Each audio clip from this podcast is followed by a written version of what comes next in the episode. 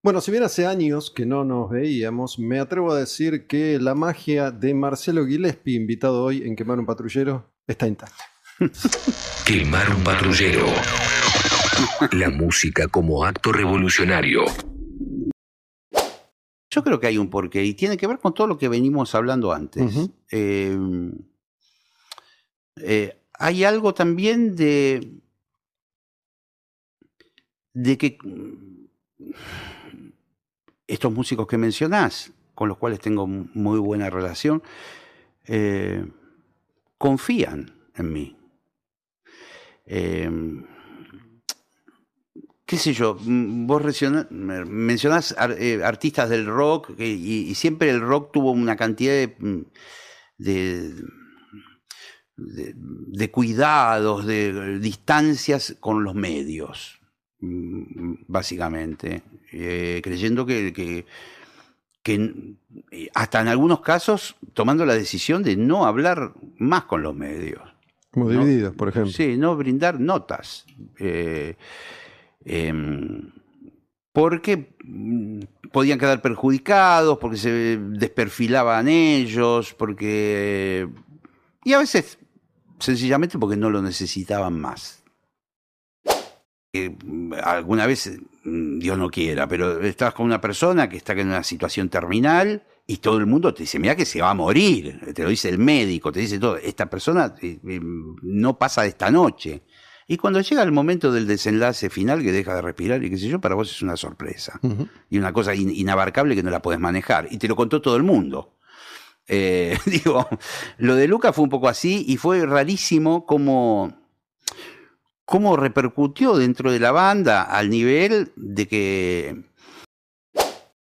hubo como mm, situaciones distintas y, ahí aparece que, Germán vuelve como al, al- útero materno y se va, no, no, a mí, a- a- tras la sierra, con Timmy McKern, con Alejandro Sokol, con Superman Troglio, qué sé yo, y empiezan como a volver a generar esas circunstancias en las que nació Sumo, en el mismo lugar y todo, salvo que no estaba Luca. Bueno. Y Arnedo y Moyo, que ya eran amigos desde antes de Sumo, eran, ya tocaron antes de Sumo ellos un montón, y durante Sumo volvieron como a ese útero también materno que era la salita del Palomar, en el barrio donde vivía Ricardo, y qué sé yo. Eh, ahora, bien, cuando Divididos sale primero a, a tocar, con un repertorio que eran algunas canciones propias, alguna que otra de sumo, y después covers. En el caso de, de las pelotas, yo, yo me acuerdo, yo le tenía, a mí me daba pánico a Funkio, ¿no? Me acuerdo... A mí también. Pero peor porque yo llegué a tenerlo al lado. bueno, no eh, sé, digo...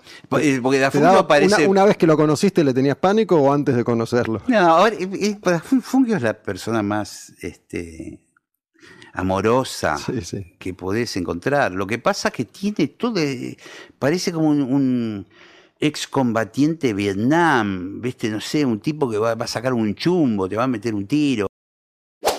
Está siempre con borcegos, con ropa media militar y, y, y bueno, y medio viendo la parte negativa de la vida, ¿no?